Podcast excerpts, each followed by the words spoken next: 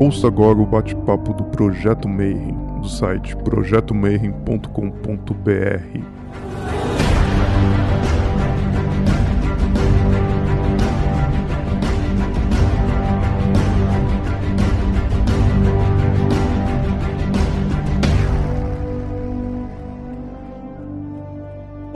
para você que é de bom dia, boa noite para você que é da boa noite, boa tarde se você estiver assistindo isso aqui depois no YouTube. Então você está no projeto Mayhem, a gente vai fazer uma série de bate-papos. Por quê? O que, que aconteceu? Esse ano, por causa do Covid, a gente não sabe se a gente vai ter o simpósio de hermetismo, que já era uma, uma, um evento tradicional, né, onde o pessoal que manja de diversas ramificações aí do ocultismo, de religiões, vinham bater um papo. E aí agora a gente está convidando uma galera para vir expor os temas e fazer um bate-papo, dar uma palestra e explicar para vocês mais a respeito de várias religiões e vários hermetismos e vários movimentos. E hoje a gente vai falar sobre o Islã. E para chamar do Islã, que é uma das maiores, se não a maior religião do planeta, ou pelo menos em termos de egrégora, é uma das maiores. Eu vou chamar o meu irmão Khaled, Khaled, seja muito bem-vindo aqui ao nosso bate-papo Mayhem. Muito obrigado, Deodébio. Boa noite, pessoal. Boa noite, tudo bem? Espero que esteja tudo bem com todos em tempos de pandemia, mas espero que estejam todos bem. E obrigado pelo convite, Deodébio. Para mim é uma satisfação, uma honra estar aqui falando como um muçulmano, falando um pouquinho sobre a religião muçulmana. Vamos lá.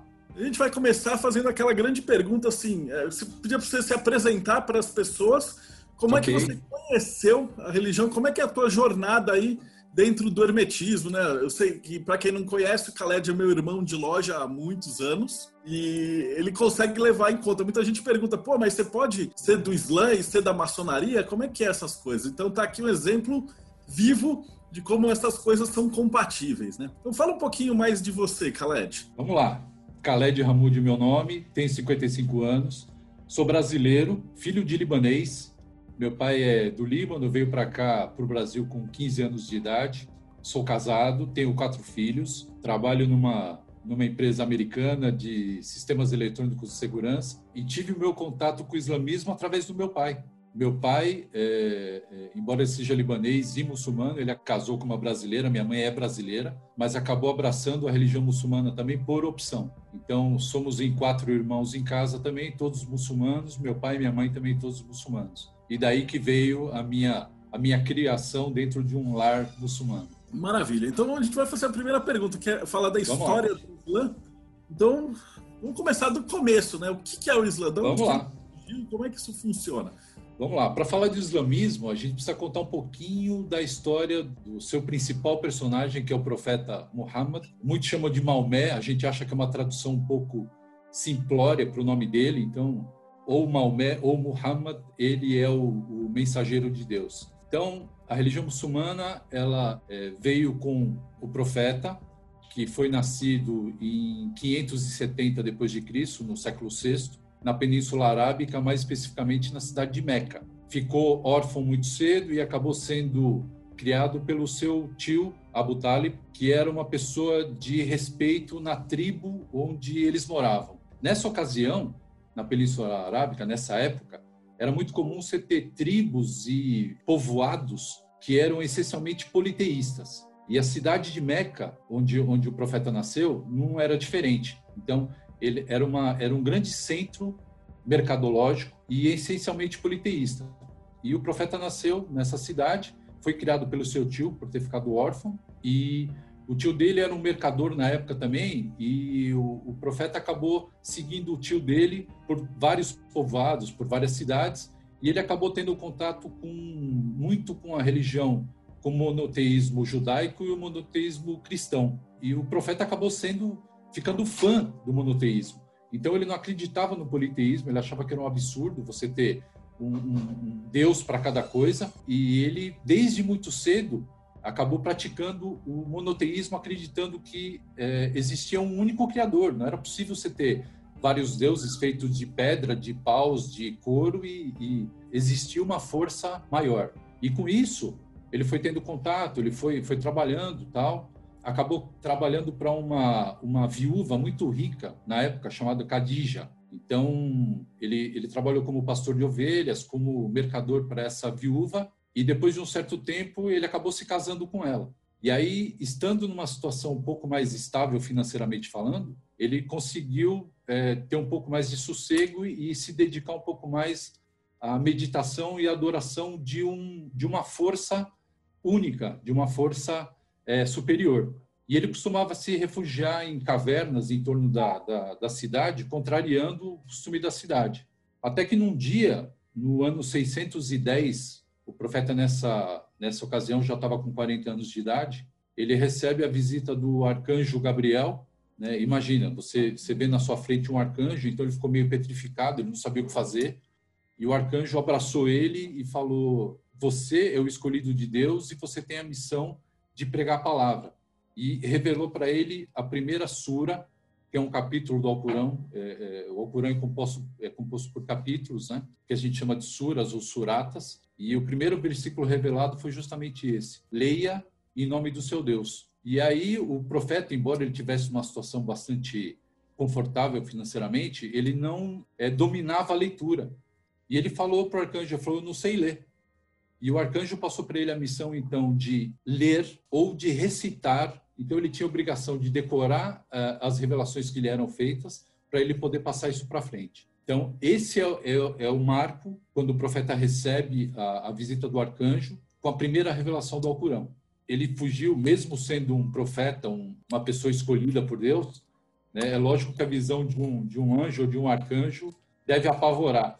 E ele saiu meio assustado, correndo, se refugiou na casa dele, contou isso para Khadija e para os parentes mais próximos. E nesse momento todos acreditaram e falaram: olha, se você recebeu essa missão e se você recebeu essa revelação, então faça isso acontecer.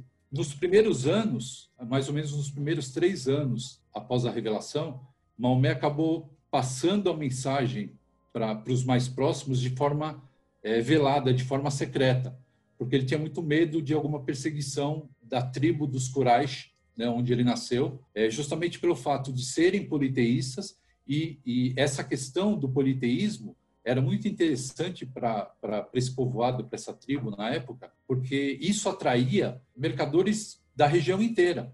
Então, a pregação de uma, de uma doutrina diferente, é, obviamente, ia ter, ia causar algum atrito lá entre, entre os moradores lá da tribo. Nesse primeiro período, ele começou a, a fazer essa pregação de forma mais secreta, até que depois de um certo tempo ele já começou a pregar isso é, de forma mais aberta. E isso, como se esperava, acabou atraindo a atenção do pessoal e ele começou a ser perseguido. As perseguições acabaram sendo cada vez mais fortes, cada vez mais sérias. Então, no ano de 614, se não me engano, 614, ele já tinha uma quantidade é, razoável de seguidores e ele aconselhou para que alguns desses seguidores se refugiassem fora da cidade de Meca, para que eles não fossem perseguidos. Aconselhou o pessoal a procurar refúgio na antiga Abissínia, a hoje Etiópia.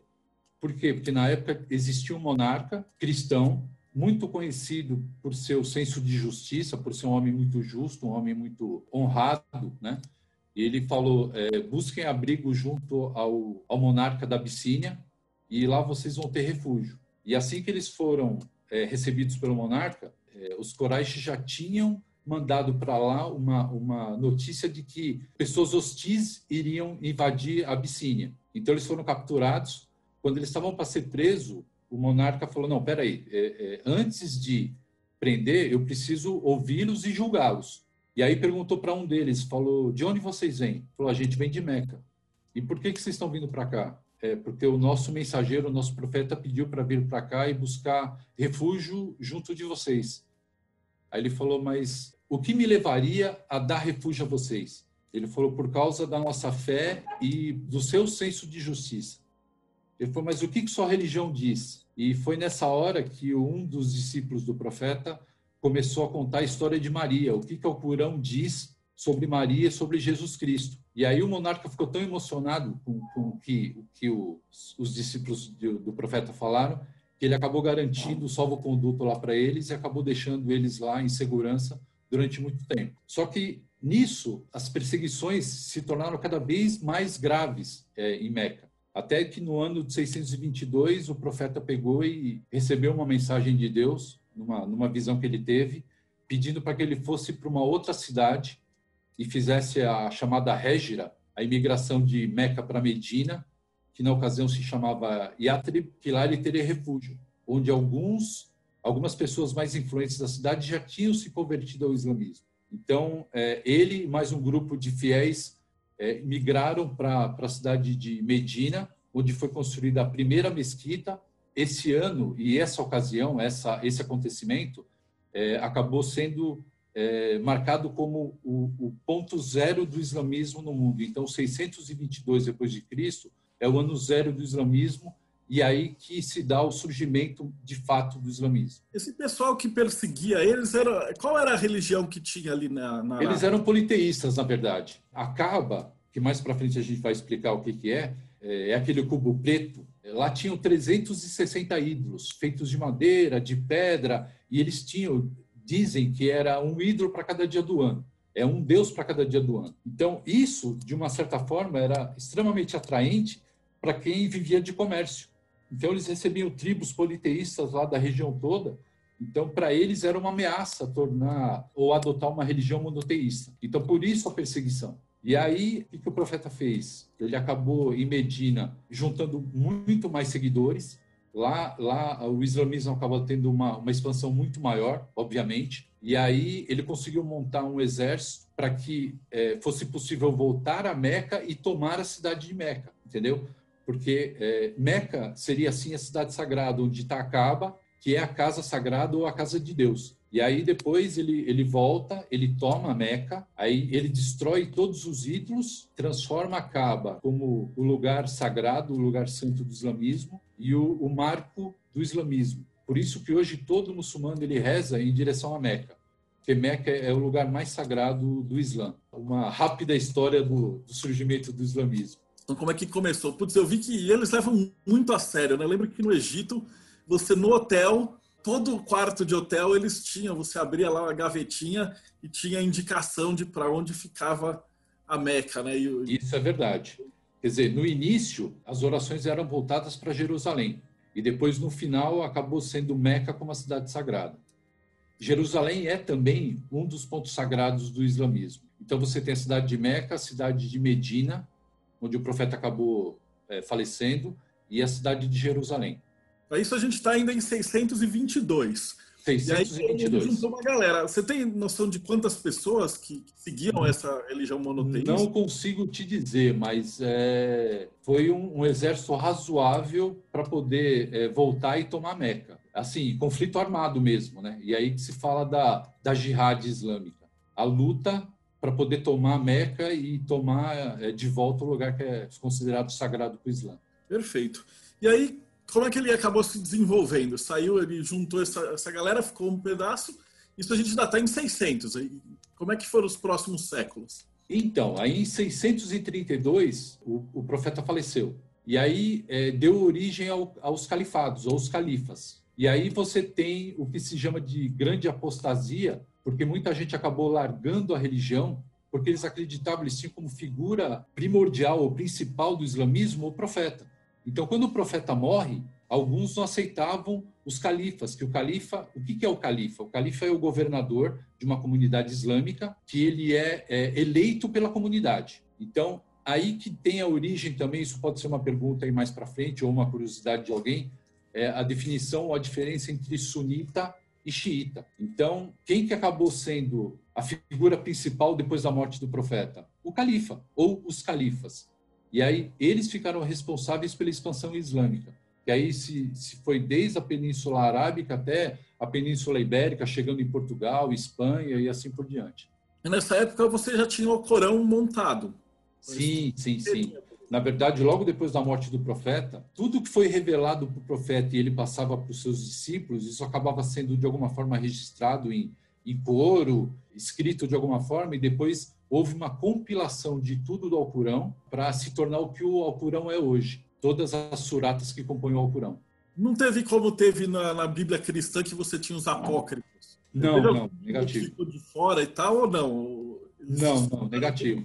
Aí foi tudo pego através da, da, tudo compilado através das revelações e que foi passado para os discípulos do profeta e criou-se o Alcorão. Na verdade, se compilou o Alcorão, né, de tudo que era falado e passado, recitado de um para outro, e aí foi compilado no, no livro sagrado, no Alcorão. E aí cada califa aí passou a ser o próximo propagador. E Sim. aí ele multiplicou ali naquela região. Exatamente. Isso é mais ou menos século 7 para 8, né? É, do final do século 7 já. E aí a gente foi, teve a expansão. Em 632, então, a partir disso que começou a expansão islâmica pelos califas, né, pelos califados. E como que foi essa parte? Que em algum momento eles vão arrumar treta com os cristãos.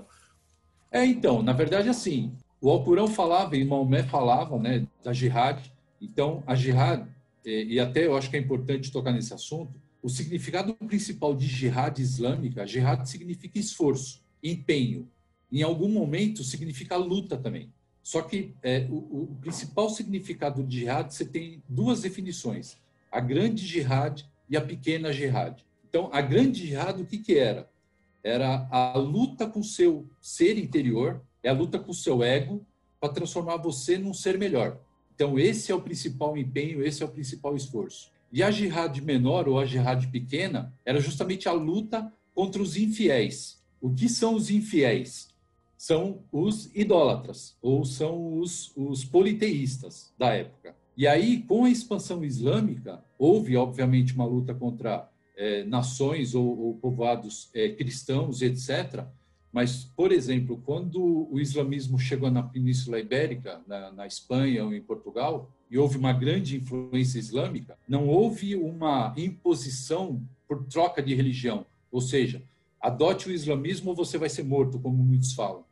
Não, negativo. Se você era da fé judaica ou da fé cristã e você era o que se chama de povo de livro, que o Islã também é uma religião de livro, porque ela tem o Alcorão, você podia manter a sua, a sua religião de livro, você pagava o seu imposto, que era parte disso era doado para os mais necessitados, e você podia seguir sua fé normalmente. Então não houve aquela imposição, ah, você tem que se tornar muçulmano à força. Negativo é, tinha que haver o respeito pela religião islâmica, assim como a religião islâmica tinha o respeito pelos cristãos também e pelos judeus também. A treta toda gira em torno de Jerusalém, no final das contas, né? Eles avançam então, para lá. Como é que foi essa história? Então, Jerusalém, ela é uma cidade sagrada também. Se você me permite, eu, eu queria até compartilhar. Tem uma imagem aqui que é muito bacana. Só fazer uma, uma observaçãozinha. Essa frase aqui é, é, a frase com que a gente começa todo o trabalho, inclusive a primeira, o primeiro versículo do Alcorão. É em nome de Deus, Alá, o clemente e o misericordioso e o misericordiador. E aqui é o primeiro pilar do islamismo, eu vou falar disso um pouquinho mais para frente, que não existe outra divindade senão Alá e Muhammad, o seu profeta. O árabe, a escrita árabe, ela vem junto com a compilação do Alcorão um Na texto... verdade, o árabe é, é mais antigo, né? O árabe é mais antigo, mas o, o, o Alcorão, originariamente, ele só pode ser publicado em árabe. Então, hoje você tem versões para outras línguas que são comentadas. Então, é interpretação do Alcorão, mas o Alcorão mesmo, ele só é escrito em árabe. É uma curiosidade interessante, porque o, o, o Crowley, quando ele faz a Telema, assim, no século XX já, também ele exige que qualquer tradução do livro da lei seja feita com a, escrito e depois a tradução para o inglês. Né? Então é interessante saber que no, no Corão também você tem que colocar em árabe e depois uma tradução, né? É, uma tradução. Não é exatamente ao pé da letra, né? Se você pegar dois tradutores brasileiros, às vezes o cara pode colocar um clemente, outro misericordioso, outro piedoso, Perfeito. pode dar uma Essa, treta. Esse versículo mesmo, então, é muito comum você ver por aí, em nome de Deus, o clemente e o misericordioso. Mas a tradução mais correta ou é, é, a mais aproximada seria em nome de Deus, o misericordioso, o misericordiador. Então, vamos lá, deixa eu passar aqui para vocês darem uma olhada. Lugares sagrados do Islã. Essa aqui é a entrada da Mesquita de Meca, que é o principal local sagrado do, do Islã. E aí você tem aqui a presença dos minaretes. E muita gente me pergunta, pô, mas o que é esse minarete? Né? O que é isso? É é, como até já ouvi o pessoal comentar, isso é a simbologia de um míssil? O que, que é? Já puxando para aquela história do terrorismo, né? E, na verdade, isso aqui é uma torre de onde um fiel chama os outros para rezar. Quem já teve a oportunidade de, de visitar um país islâmico, é, no momento das orações, ele percebe que existe um, um cântico chamando os fiéis para rezar. Isso durante cinco vezes ao dia. Então, era daqui de cima que ele, poder, que ele chamava e para poder ter um alcance maior e uma, e uma para que ele pudesse ser ouvido mais longe, ele tinha que subir o mais alto possível para poder chamar os fiéis para rezar. Então, a justificativa do minarete é isso. Essa aqui no meio é a mesquita da cidade de Medina, para onde os muçulmanos fizeram a, a fuga, né, ou a migração. E essa aqui é a mesquita de Jerusalém, uma cidade sagrada para as três grandes religiões do mundo. Ela é sagrada tanto para o islamismo, como para o cristianismo e como para o judaísmo. E por que, que essa mesquita é sagrada? Ela foi construída em cima de uma rocha, por isso que é chamada Dome da Rocha. E tem um episódio muito interessante aqui, chamado é, Isra ul Mi'raj, uma viagem que o profeta fez junto com o arcanjo Gabriel de Meca para Jerusalém. Então, a primeira etapa, chamada de Isra, é a, a imigração de Meca para Jerusalém, e a partir daqui ele subiu com o anjo Gabriel para o sétimo céu. Então, foi aqui em cima dessa rocha que ele pisou, e aí diz, inclusive, que essa rocha aqui ainda levantou, e ele falou: opa, para que teu lugar não é aqui comigo, é aí onde você está. E ela ficou, e essa rocha ela é suspensa por um dos lados. Então, por isso foi construída uma mesquita, e é um lugar sagrado para os muçulmanos, em torno dessa rocha aqui. Então, por isso que é um, é um lugar sagrado. Então, são as três principais cidades sagradas do Islã: Meca, Medina e Jerusalém. Você mostrou lá a Kaaba. Eu vi um, quando eu estava no Egito, eu vi uma palestra com um, um dos guias lá.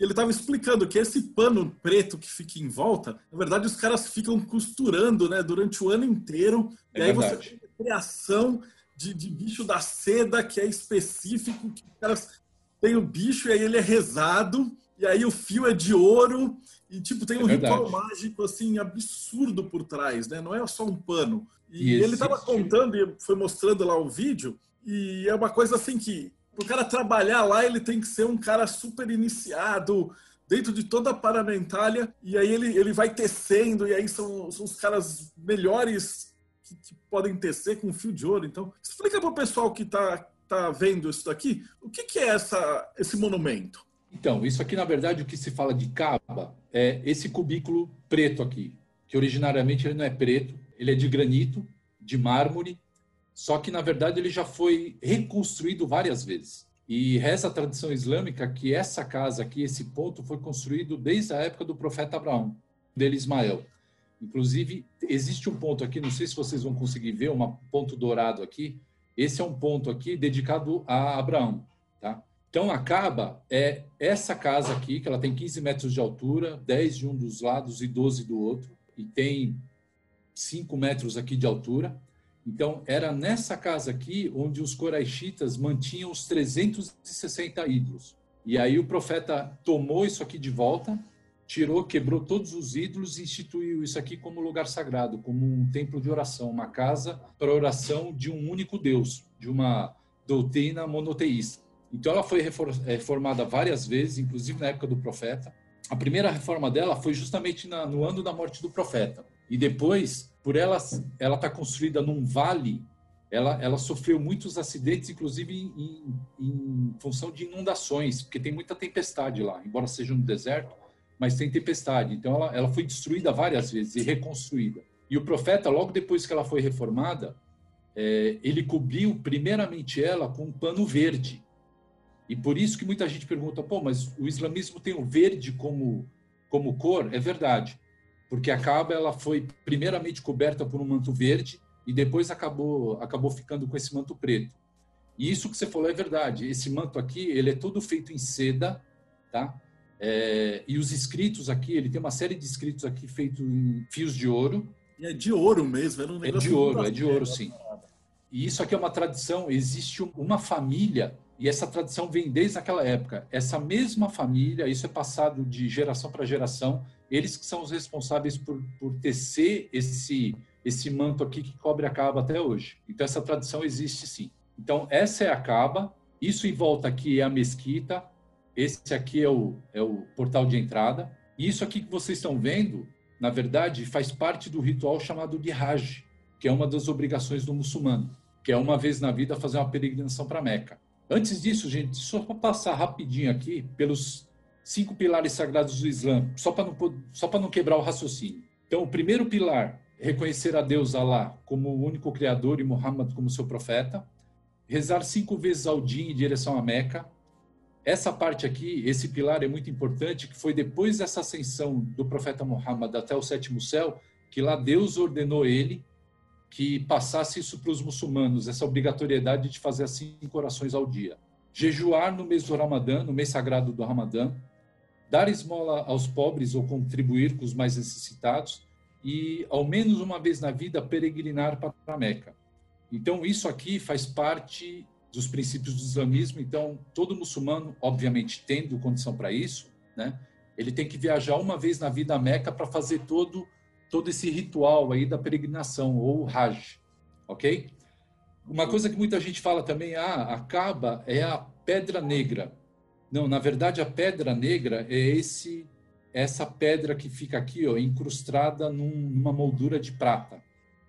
Então, uma coisa é a Kaaba, tá? que é a casa que foi é, preservada e é o, é o lugar mais sagrado do islamismo.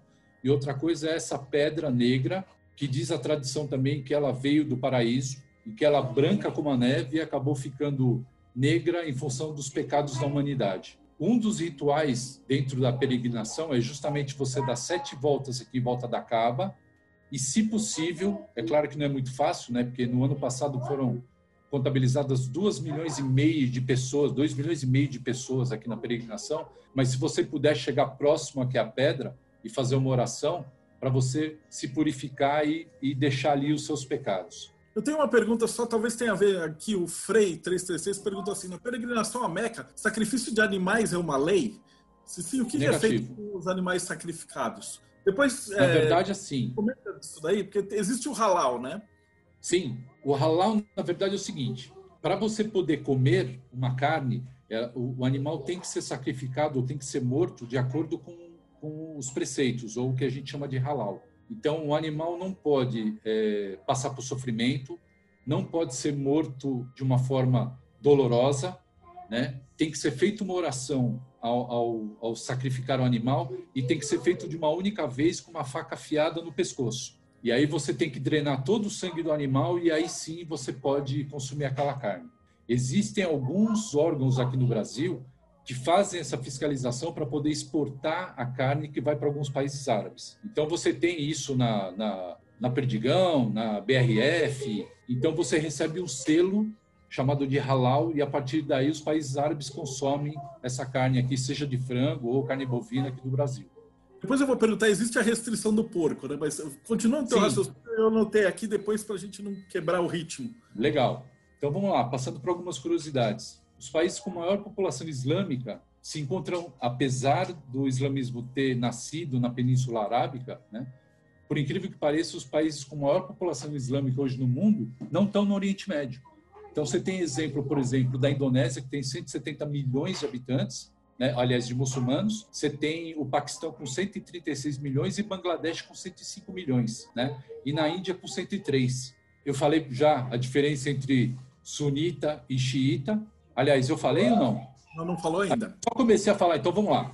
Então, nessa época, muitos deixaram de seguir o profeta por causa da morte dele. Muitos não acreditam que um califa eleito pela comunidade muçulmana pode fazer o papel de um governante da comunidade muçulmana. Os que aceitaram que são chamados os sunitas. E, e por que do termo sunita? Sunita vem de sunna, que além do Alcorão como escrita sagrada, eles adotam também a sunna, que são é, o relato dos feitos do profeta ou os ditos que o profeta deixou, e eles acreditam que os califas são os representantes pós-Maomé. Já os xiitas não, com a morte do profeta, eles achavam que o único que poderia substituir o profeta seria um parente ou um descendente direto do profeta. E eles seguiram o Ali, que era sobrinho do profeta. Então eles aceitam única e exclusivamente o Alcorão como a palavra e eles só acreditam nos descendentes diretos do profeta. Então, hoje você tem o sunita, que é a maioria absoluta dentro do islamismo, é cerca de 90%,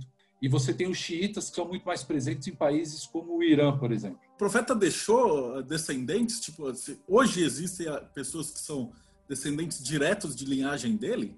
Existem, existem. Só que assim, ele não deixou filhos, ele só teve filhas, e o descendente direto que acabou liderando, foi um dos califas, inclusive, foi o Ali, que foi sobrinho dele. Né? Então, os xiitas acabaram seguindo o Ali, e a partir disso houve uma grande divisão, então você tem sunitas de um lado e xiitas do outro, né? Embora o pessoal fala que xiita é o, é o é a, seria o braço mais radical do islamismo, isso não é verdade.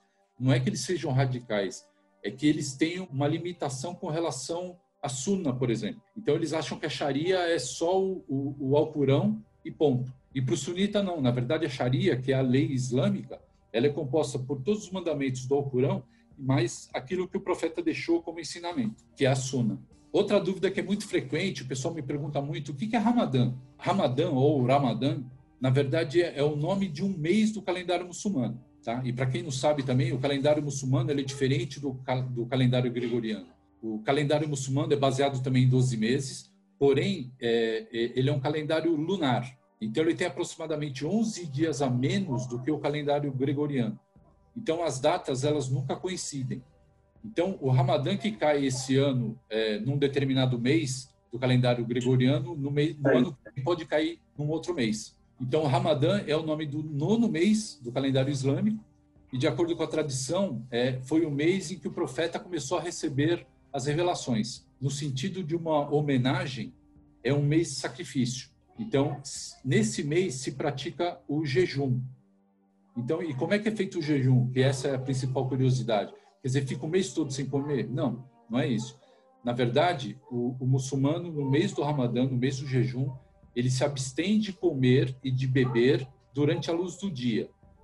Mais especificamente, entre é, é, a primeira oração do dia, que é a, a, oração do alvorecer, né? E a última, a penúltima oração do dia, que é a do entardecer. Então, ele cessa, ele entra em jejum, ele para de comer e de, de beber, inclusive água, após a primeira oração do dia, e só pode voltar a comer depois da penúltima oração. O Frei colocou assim: e se a pessoa for diabética e ela precisar ter uma hum. alimentação? Existe não, aí, aí ele está ele tá isento da responsabilidade ou da obrigatoriedade de fazer o jejum.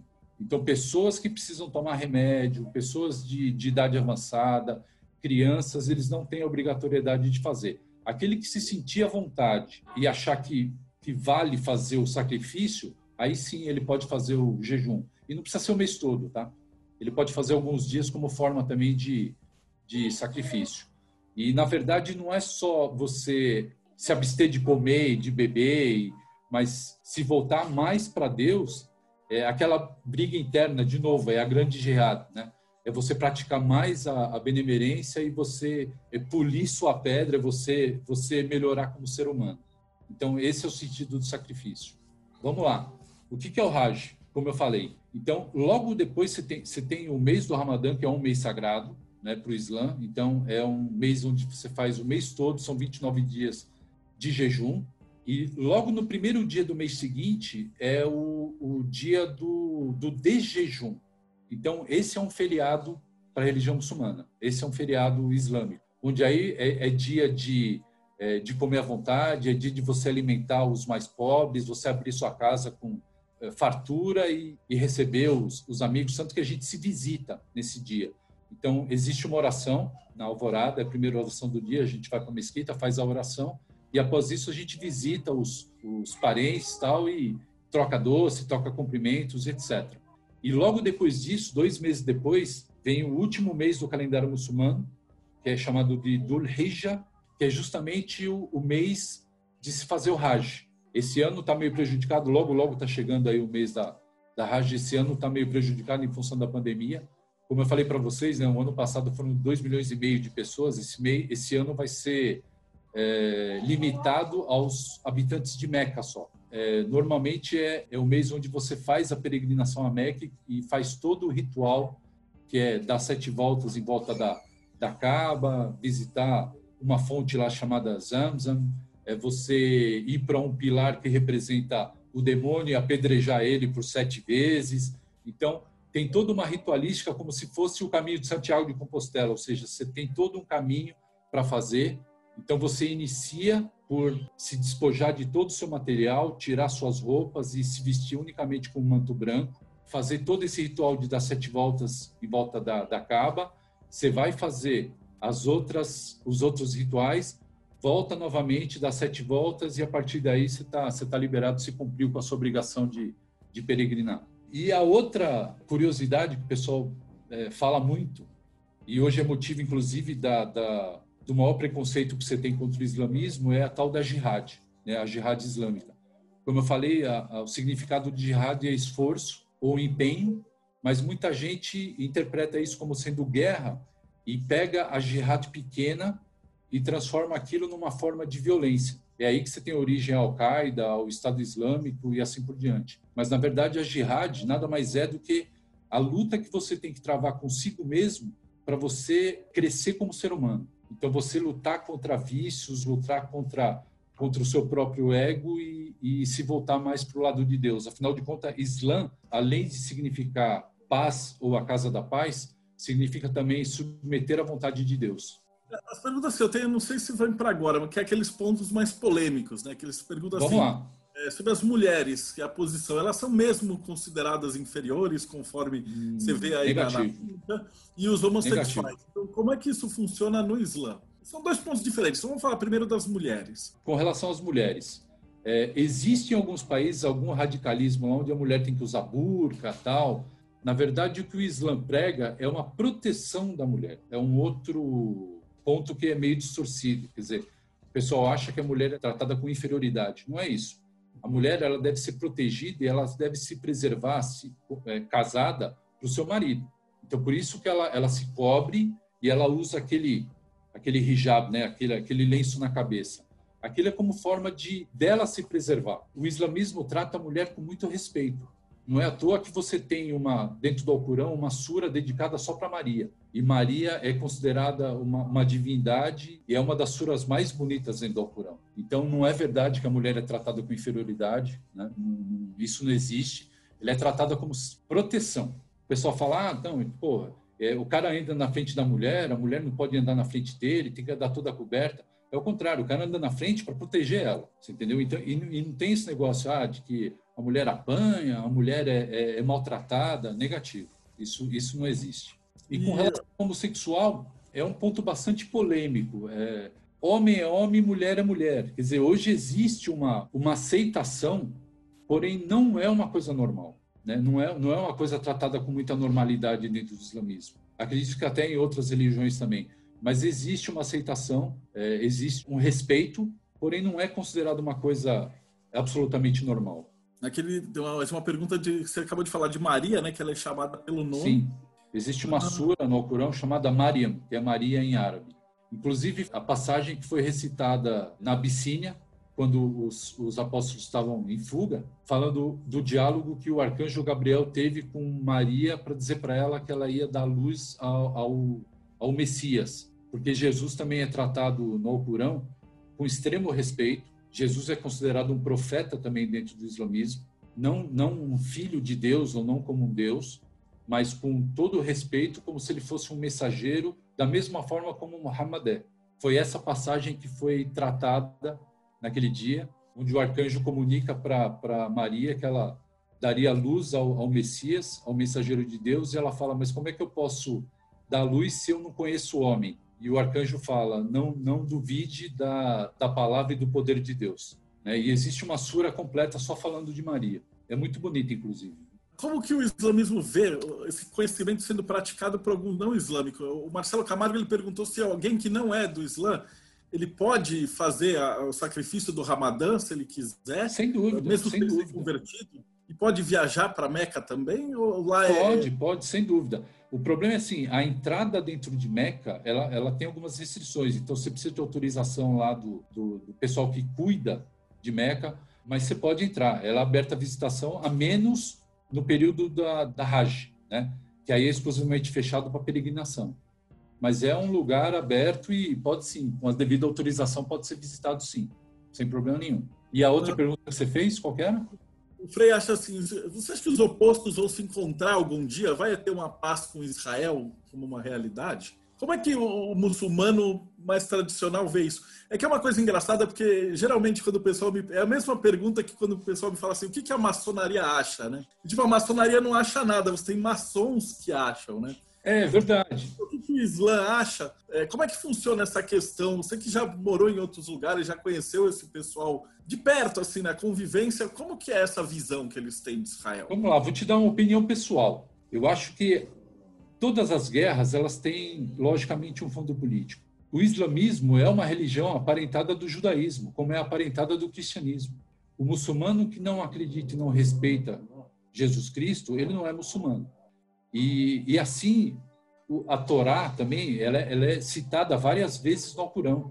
Então, existe um respeito muito grande pelo judaísmo, como existe pelo cristianismo. A questão das brigas e das guerras que existem lá na, na Israel, na faixa de Gaza tal, elas têm um fundo político e, e, na verdade, se existe alguma questão religiosa, é criada por grupos fundamentalistas, como o caso do, do, da Al-Qaeda, do Hezbollah ou do, do, do Estado Islâmico. Aqui no Brasil, para você ter uma ideia, eu tenho grandes amigos judeus e a gente está muito bem aqui. Na nossa loja mesmo, né? Para quem não sabe, eu é. sou um irmão de loja e a gente tem judeus e muçulmanos e católicos e macumbeiros e espíritas na mesma loja. Vivendo em harmonia. Ou vive numa boa, né? Então, pessoal é, tá... vivendo em harmonia. E eu tenho grandes amigos judeus e, assim, eu evito muito entrar nessa bola dividida. Né? Então, existe, claro, um conflito. A Palestina hoje ela é foco de um conflito muito forte, mas eu, eu não entro nessa bola dividida. Eu acho que é, misturar religião com política e botar isso no meio da guerra é, é, é, temerário, é muito perigoso. E tem a última pergunta que ficou faltando, que era um, um porco, né, da, da questão das, da alimentação. Como é que funciona essa regra? Então vamos supor que eu queira virar um muçulmano, se me, me tornar. Que tipo de restrições teria? Que dogmas que tem? Você pode falar um pouquinho dessa parte prática do dia a dia? Claro, vamos lá. Primeira coisa, para se tornar um muçulmano, aí entra aquele primeiro mandamento o primeiro princípio, reconhecer que não existe outro Deus. E aí vem uma coisa importante, o Deb. O pessoal fala, porra, o Alá é Deus dos muçulmanos? Não, Alá não é Deus dos muçulmanos. Alá é Deus em árabe. Então vamos, vamos explicar um pouquinho isso. A palavra leh em, em árabe significa Deus ou divindade. Alá, o artigo al, e você vê isso presente em muitas palavras, né? tem muitas palavras que acabaram vindo da, da, da língua árabe, que você tem o al na frente, é o artigo definido, o a. Allah significa o Deus. É mais uma afirmação de que Deus é único. E é o único Deus. Então, dizer que Allah é Deus dos muçulmanos não é uma, uma, uma verdade. Deus é Deus, seja para os muçulmanos, para os cristãos, seja para quem for. Então, primeiro princípio, reconhecer Deus como única divindade, tem que reconhecer ele como princípio criador e o profeta Muhammad como mensageiro de Deus. Esse é, esse é o primeiro mandamento. E aí, para você se tornar um muçulmano, você tem que executar os outros cinco princípios. Então, rezar cinco vezes ao dia, é, praticar o jejum do mês do Ramadã, se possível, é, praticar a benemerência, ou doar um pouco do que você tem para os mais pobres ou os mais necessitados, e tentar, dentro das possibilidades, peregrinar uma vez para Meca. Além disso, você não pode comer carne de porco, porque o porco é considerado uma carne impura. Você não pode fazer uso de bebida alcoólica e você precisa evitar os vícios e se dedicar mais às virtudes. Então, esses são os principais mandamentos. E uma coisa que o pessoal fala, embora hoje está um pouco mais flexível, falar o árabe. Por quê? Porque o Alcorão ele é considerado somente na língua árabe. Então, você tem versões do Islã, você tem comentários do Islã em outras línguas, mas o Islã ele deve ser recitado sempre em árabe. Isso, obviamente, que é um pouco mais difícil, né? ou muito mais difícil, porque o árabe é, é bastante complicado, mas são esses os princípios para quem quer se converter. É um assunto também bastante interessante. Você vê a evolução do islamismo em países da Europa, por exemplo. Então, você tem hoje uma, uma migração muito grande para o Islã. Não é à toa que o Islã hoje conta com um bilhão e meio de adeptos espalhados pelo mundo inteiro. Eu não estou aqui para pregar, nem admoestar, nem não é isso, não. É, é só colocar os fatos aqui. É, e você tem hoje na, na, na, Europa uma expansão muito grande de islamismo. Você percebe, é sempre é, junto aos mais pobres, aos mais necessitados. Estados Unidos, por exemplo, você tem uma expansão do islamismo, por exemplo, em penitenciárias. E nos guetos, por exemplo, você tem uma, uma expansão também muito grande entre os negros. Isso é muito comum. Por exemplo, no, no, hinduísmo eu perguntei por que a vaca. Qual que é o princípio de por que, por que, que é o porco? Porque é o contrário, lá porque a vaca é sagrada. Sim. Mas o porco não, porque o porco é impuro. Tem alguma é, porque eu... história disso? Não, é, é mais porque era alimentado a partir de restos, de dejetos. Então ele é um, um, um animal historicamente sujo. Hoje não, lógico. Mas é por isso, porque é uma carne é, impura, uma carne imprópria. Só por isso. Uma pergunta da Ana Luiz, ela fala assim: o conceito de renascimento, reencarnação, tem lugar no islamismo? É, de acordo com o Islã, o que, que acontece depois que você morrer? Boa pergunta. Dois, duas perguntas. Na verdade, o que acontece quando um muçulmano morre e o que acontece quando um infiel morre? É para falar o que, o que dizem os outros ou minha opinião pessoal? Então vamos lá. Pode colocar é... as duas. Coloca o que está escrito, que a tua, a tua interpretação. Vamos lá. Isso é uma coisa legal também questão da interpretação. Uma coisa que você entende hoje é diferente do que você pode entender para a mesma palavra amanhã. Mais tarde a gente, a gente fala sobre isso. O Islã diz o seguinte, que aquele negócio, ah, você vai arder numa árvore de inferno, o, a religião fala isso. Se você não se dedicar a Deus, e você não acreditar em Deus, e você for um pecador, você vai arder numa árvore de inferno. Agora, se você for uma pessoa de conduta reta, você acreditar em Deus e fizer aquilo que a religião é, manda, você é, tem direito ao paraíso. Tá? Então, a partir do momento que você morre, você tem toda a sua jornada aqui na Terra. No fim da sua jornada aqui, você se arrepende dos seus atos e você vai para o paraíso e vive o resto dos tempos no paraíso. Ou então você vai arder no mármore do inferno. É isso que diz. Ele tá? tem alguma descrição do paraíso e descrição do inferno? Não. Basta você reconhecer Deus e você acreditar e se arrepender dos seus pecados e você vai vai para o paraíso. Quer dizer, tem muitas linhas aí. É, é, dizem, por exemplo, que na hora da sua morte você vai ser julgado por dois anjos, vai você vai ver no seu caixão dois anjos chegando, um com os seus bons atos e o outro com os seus atos ruins, e ali vai ser feita uma prestação de conta do que você fez, e ali vai ser pesado se você merece ir para o céu ou se para o paraíso ou se você vai para o inferno. Quanto à reencarnação, não, não existe a reencarnação. Você nasce, você passa por essa vida aqui, que na minha opinião, muito sincera, isso aqui é a, a tua purificação, a tua, o teu desenvolvimento para você chegar num ponto onde você mereça é, ir para o paraíso, por exemplo. Então aqui, aqui é o sofrimento. Eu acredito muito mais que o inferno está aqui. Eu acho que viver do jeito que a gente vive hoje, com tanta tentação, com tanta coisa errada, com tanta é, tanto motivo para te desviar do caminho, te tirar do caminho do Criador, de Deus, eu acho que isso aqui é uma, é uma provação muito grande. Né? E passar por isso é um castigo. Não que viver seja ruim, não é isso não, tá? Você manter é, a sua vida dentro de uma postura correta é complicado até você chegar no fim da sua vida e falar, pô, eu cumpri minha missão, então daqui, seja o que Deus quiser, eu tô, eu tô disposto aqui para a vontade de Deus. Aqui, viver é complicado. Ah, eu estou com uma pergunta do Peterson, ele fala assim, existe alguma profecia ou alguma coisa da volta do Messias no Islã? Inclusive, o Muhammad falou isso. Vai existir ainda um anticristo, ele vai vir para poder arregimentar as pessoas como se ele fosse o Messias, então ele vai tentar trazer as pessoas para o lado de Deus, mas é o contrário, né? E aí Jesus Cristo volta para combater o anticristo aqui na Terra. Então, do jeito que, o, que, o, que Jesus Cristo é chamado algumas vezes no Islã como o Messias, ele vai retornar aqui para poder lutar contra o anticristo. Paco está perguntando como é que a pessoa se converte ao Islã? Existe algum tipo de batismo ou rito Não. de iniciação? Não. Na verdade, assim, a pessoa procura uma mesquita, conversa com um sheik, ele vai explicar exatamente o que é o islamismo, como é que funciona, o que a pessoa tem que fazer. E a partir do momento que ele aceita Deus como único e aceita Muhammad como seu profeta, ele está convertido ao Islã. Mas a partir dali ele precisa levar a sério aqueles pilares. E ele pode inclusive sair do Islã e falar assim: ah, isso aqui não é para mim, eu vou parar. Tem muitos casos, inclusive tem familiar meu que achou que o caminho é outro.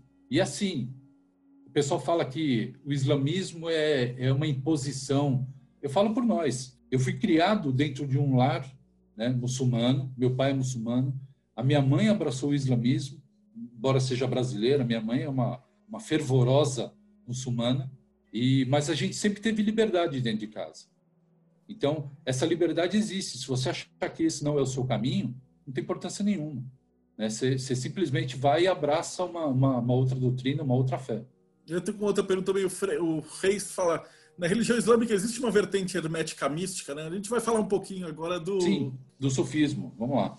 É, na verdade, assim, é, existem algumas divisões dentro do islamismo, que eu falei sobre os sunitas e os xiitas, e existem também algumas vertentes dentro do islamismo mais místicas, é o caso do sufismo. Então, o sufismo ela é uma vertente mística dentro do islamismo que busca também o aperfeiçoamento do ser. Ela é dividida em, em caminhos, são chamados de taricas, eles têm uma certa liberdade, porque o Léo entrevistou o Mário, o Mário eu vou fazer um bate-papo com ele, e ele é, é da banda e da, do candomblé e Sim. muçulmano. Então ele falou que ah, existe, tem, tem pessoal radical e tal, mas tem o pessoal que é muçulmano e é estudioso também, né? O sufismo, na verdade, ele é uma, uma ordem mística dentro do islamismo que busca aperfeiçoamento do ser e, assim, chegar no íntimo da palavra. O que eu falei para vocês agora há pouco, que uma coisa que eu entendo hoje pode ser diferente do que eu entendo amanhã, porque está muito ligado ao o degrau que você está pisando. À medida que você vai evoluindo, que você vai brigando com o seu ego, que você vai deixando certos vícios de lado, uma coisa que você interpretava de uma forma hoje pode ser diferente amanhã. E o sufismo, na realidade, é isso. É você buscar não só aperfeiçoamento do ser, mas buscar também é, a verdade por trás da palavra e uma aproximação, obviamente, com, com Deus. E você crer que todos nós somos parte ou nós temos uma centelha divina. Então, quando você fala Assalamu alaikum, que é, que é a, a, o cumprimento, né, que a paz seja com você, na verdade é a centelha divina que habita em mim é, cumprimenta a centelha que habita em você. E na verdade você é meu irmão, porque nós temos essa partição de luz dentro de nós. E o sufismo ele é dividido em, em taricas, né, que são trilhas onde você busca a meditação, que através dessa meditação você busca a aproximação com Deus, e ela é feita de algumas formas. Algumas ordens sufis, elas buscam a meditação profunda através do canto. Outras buscam através da dança. Não sei se vocês viram, mas por exemplo, aqueles derviches que eles se vestem com uma roupa e ficam rodando, rodando, rodando numa velocidade incrível. Aquilo é uma busca de uma meditação profunda. E dervish, em árabe, vem de derwish, que quer dizer justamente aquele que roda. Então, você tem ordens é, místicas que buscam essa meditação e essa, essa aproximação com Deus pela dança, por essa por esse rodopio, por canto e assim por diante. E cada ordem tem um mestre sufi, né, chamado de sheikh. E é ele que dá as orientações aí e vai, vai dando os caminhos para a busca dessa, desse aperfeiçoamento do ser. De maneira geral, o sufismo é, sufismo é isso. A do Denis aqui, a respeito de ter lido, como, é, tem que ter lido o Corão inteiro como um pré-requisito? Tem um fundo de verdade ou não seria estritamente necessário? Não, não é estritamente necessário. Eu vou falar a verdade, eu, eu não conheço o Corão inteiro. Você tem dois tipos de sheik. Aquele que prega na mesquita e ele lê o Alcorão de uma, de uma forma que quando você está fazendo as suas orações, aquelas cinco que você tem que fazer durante o dia, chamado as-salat, você recita versos do Alcorão. E aí você tem uma maneira de você recitar. Agora, tem outros que estudam o Alcorão de forma profunda, de como é a entonação do Alcorão. Quem já escutou sabe, é, é, é, é muito bonito você escutar um, um sheik que recita o Alcorão da forma que ele tem que ser cantado. É hipnótico, né? É uma coisa linda. Eu, eu tive a, é, é muito bonito. no Egito e ele entra meio num transe, né? É muito bonito. É muito bonito, é muito bonito. E, e são anos de estudo para aquilo. Quer dizer, para a pessoa chegar a decorar o Alcorão, é, naquele ponto e saber exatamente como tem que ser recitado, tem, tem universidades para isso. Então, respondendo à pergunta, não é um pré-requisito saber o Alcorão inteiro, não. A Ana Luísa pediu para você falar um pouquinho mais das cinco orações do dia. É, qual que é a relação? Por que, que são cinco? Que horas que é cada uma? É, isso foi ordenado a partir da ascensão do profeta ao sétimo céu para falar com Deus. Essa foi uma ordem e Maomé passou isso como um dos pilares do islamismo. Então você tem cinco orações diárias. A primeira acontece ao alvorecer, então por volta assim que o sol está nascendo, por volta de cinco, cinco e pouco. A segunda ao meio-dia, A terceira, por volta de umas três, três e pouco da tarde. A penúltima, ao cair do sol. Então, quando o sol está se pondo, antes do, do último raio de sol se pôr, essa é a penúltima. E a última oração, por volta de umas nove horas da noite. Como é que é feita a oração?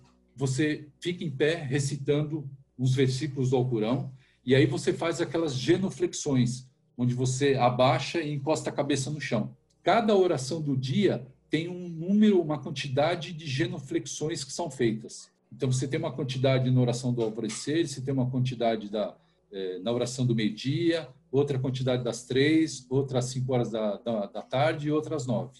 E para poder fazer essa oração, você tem um outro ritual que é chamado de aludu em árabe, que é você se lavar. Então você precisa lavar as mãos, os braços, o nariz, o rosto, para que você se purifique para poder estar tá apto a fazer essas orações. Porque nesse momento que você está fazendo oração, você está se voltando para Deus. Então nada mais justo, nada mais certo do que você se purificar, você se limpar, praticar uma, uma higiene para poder fazer essa, essa oração. E eles levam muito a sério, cara. Eu lembro que quando eu estava lá no Egito, eles têm ao longo das estradas, você tem umas casinhas assim que não chega a ser uma mesquita, mas é como se fosse um cercadinho com policial. Sim os espacinhos para você rezar. E a gente estava no deserto, no meio dos camelos. A galera parava tudo, descia tudo.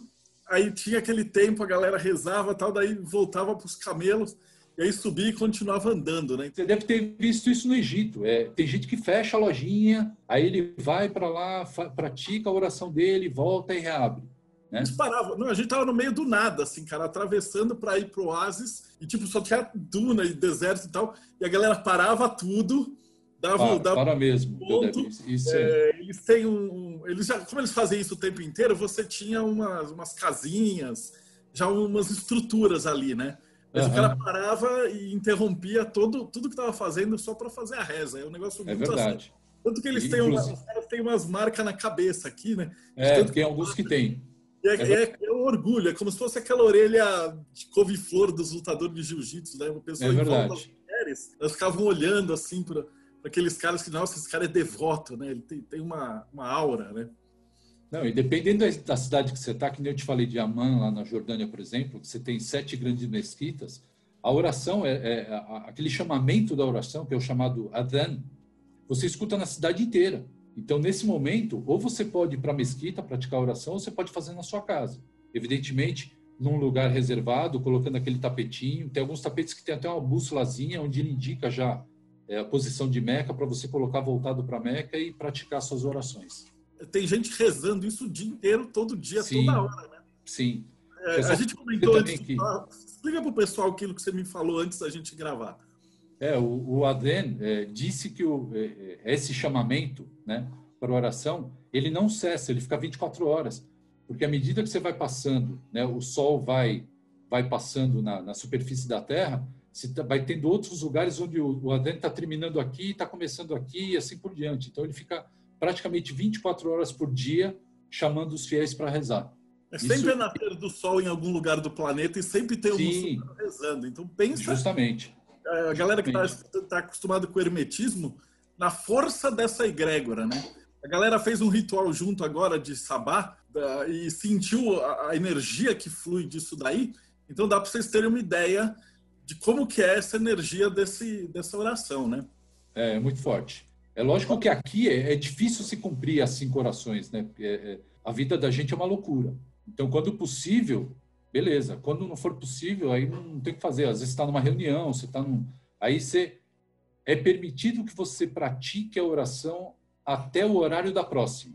Vamos, vamos dizer, você não cometeu um pênalti, se você é, deixar de fazer a oração agora, mas até o horário da próxima você cumprir essa oração que você não fez, sua tarefa está cumprida. Ó, outra pergunta do Peterson. É, o sufismo ele nasceu dentro do Islã ou ele já existia e se adaptou ao Islã? Boa pergunta. Na verdade, assim, hoje é muito comum quando você procura sobre o sufismo, você encontrar definições que o sufismo é uma ordem, é uma confraria ou é uma vertente do islamismo. Se você parar para pensar e você considerar que o sufismo é uma, uma busca pelo aperfeiçoamento do ser, O sufismo é muito mais antigo que o islamismo. Então, mas aí ele, ele tomou uma forma e se tornou efetivamente uma doutrina com o islamismo. Mas se você for a fundo no princípio, se você se aprofundar na definição e no, nos costumes, ele é bem anterior a isso.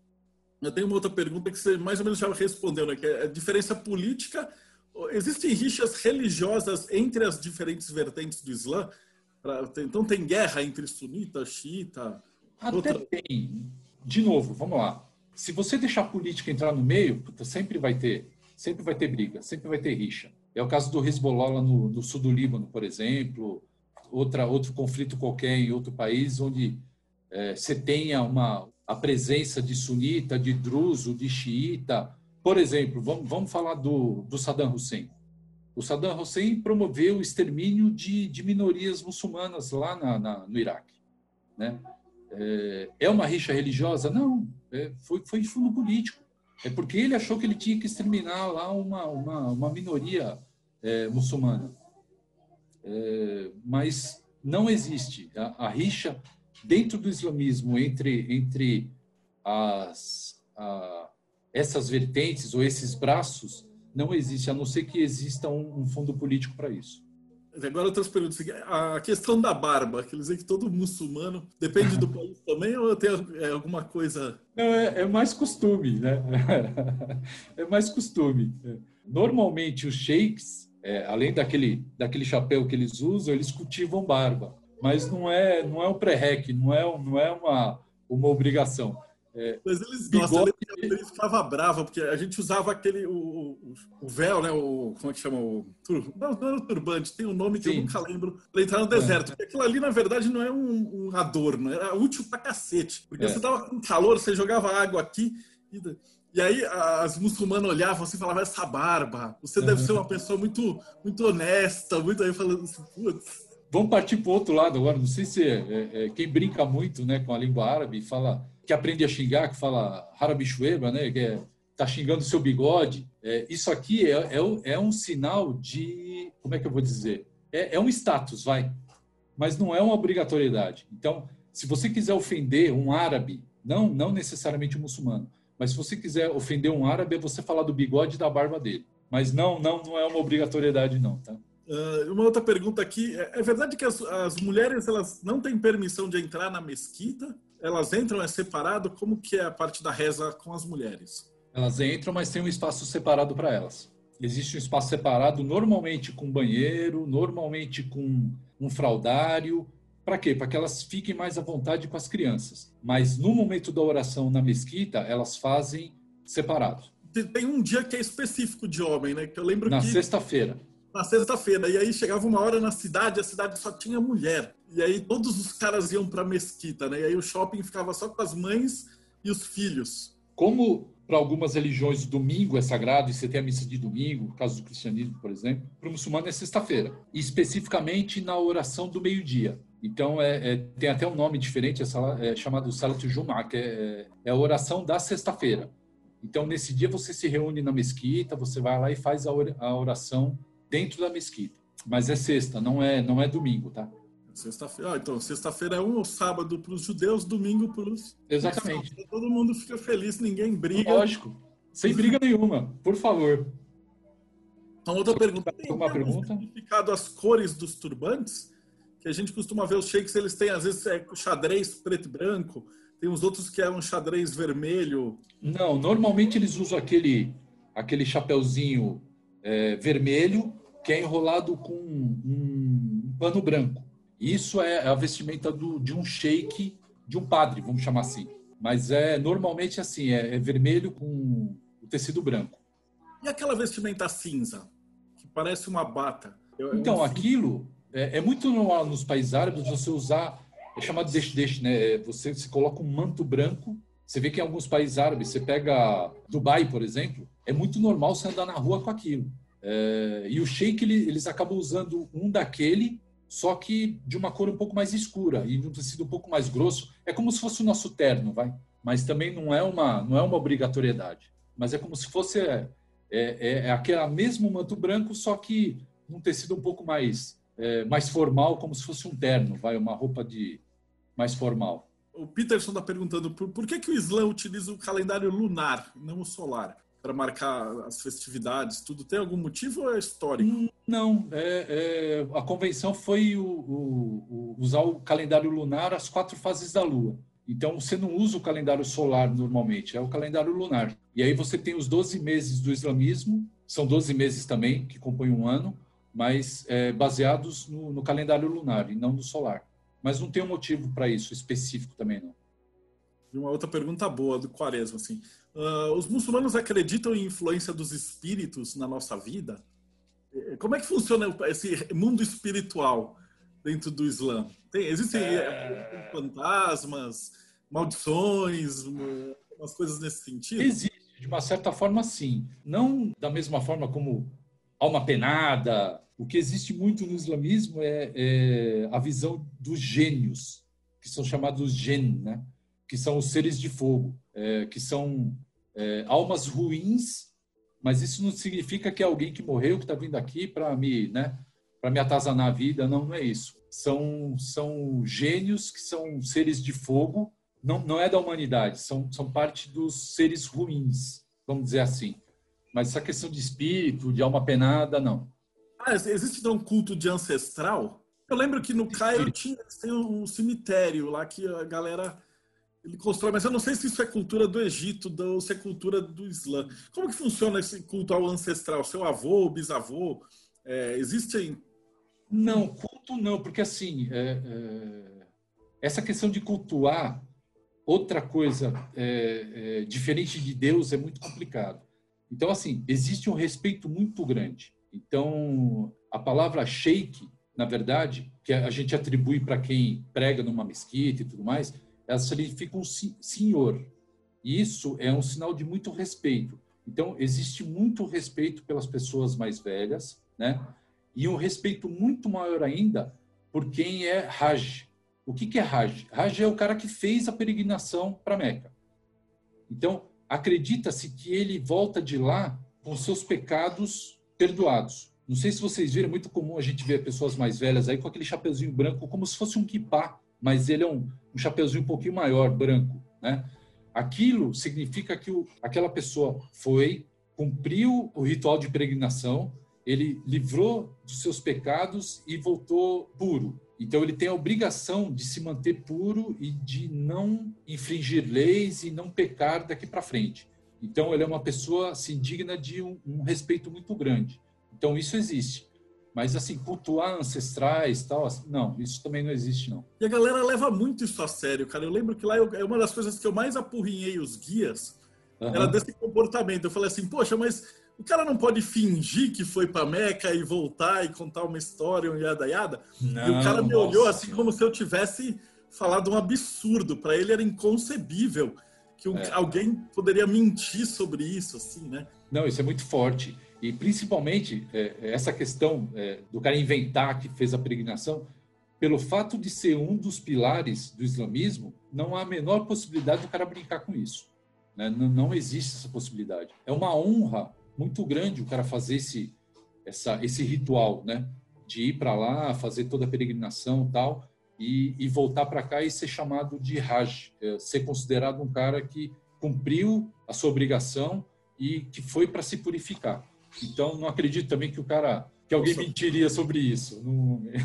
Na tua experiência, o pessoal que você conheceu que fez essa peregrinação, eles voltam mudado? Voltam, voltam bastante. Você tem alguns aspectos. Tem gente que volta muito mais rígido na questão dos costumes, porque assim, eu, eu não fiz ainda, eu, eu gostaria de fazer um dia, mas eu acho que aquilo deve mexer muito com a cabeça do cara. Ele volta realmente muito mudado. Então ele, ele volta levando muito a sério os preceitos, principalmente a questão da, da, das cinco orações diárias, a questão do jejum. E ele volta convicto de que, primeiro, satisfeito por ter cumprido uma das obrigações, segundo, se arrependeu de verdade, tá? É, se ele chegou lá e se arrependeu dos seus erros e pediu para que Deus perdoe e fez todo o ritual, dentro dele, de verdade, Dodebe, eu acho que isso deve, deve criar uma grande mudança dentro do cara. Né? E alguns voltam um pouco mais radicais, outros voltam nem tanto, mas é, você percebe uma mudança muito grande assim, na, na postura, no comportamento. Bastante grande. É, eu, ia fazer uma último, um último comentário que lembra que a gente falou que é, em Hagia Sofia, né? Você tem os, os sábios que vão lendo o Alcorão, né? Sim. E isso está sendo desde que eles tomaram Constantinopla. Então, para quem está acompanhando em casa, imagina que desde que tomaram Constantinopla, 1500, 1600, eu nunca lembro, você tem tipo 20 pessoas sábios, eruditos, lendo o Alcorão ao mesmo tempo. E aí, quando Sim. um precisa parar para ir no banheiro, entra um outro. E aí é de noite, de 24 horas por dia, fazendo essa meditação. Então, para ter uma ideia de como essa egrégora é, é forte, né? Até eu é. não sou conectado, você chegava em Luxor, que dava, dava o horário, as mesquitas faziam a vibração, parecia que tinha um, um, um som na cidade inteira. E você sente mesmo, né? Ele, ele pega o corpo, é uma coisa muito bonita. Esses sheiks que leem o Alcorão na mesquita, isso é muito comum lá em Meca também.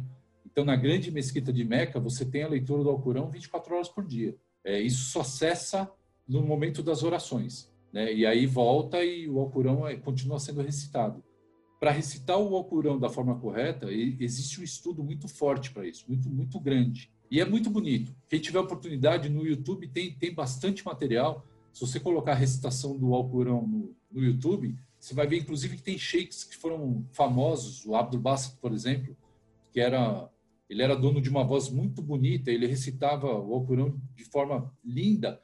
Ele recebeu assim ofertas milionárias para cantar música para gravar disco, para cantar música, música normal. E ele recusou. Mas ele, ele era dono de uma voz assim sensacional. Quem tiver oportunidade, só a título de curiosidade mesmo, é, vocês não vão se arrepender. É uma coisa que, que deixa a gente meio hipnotizado mesmo. Isso é muito legal. No Oriente Médio você pode escolher a leitura do Alcorão no avião. Sim. Um voo que você faz, por exemplo, Cairo para a Europa, e você escolhe, inclusive, o sheik que, que vai ler.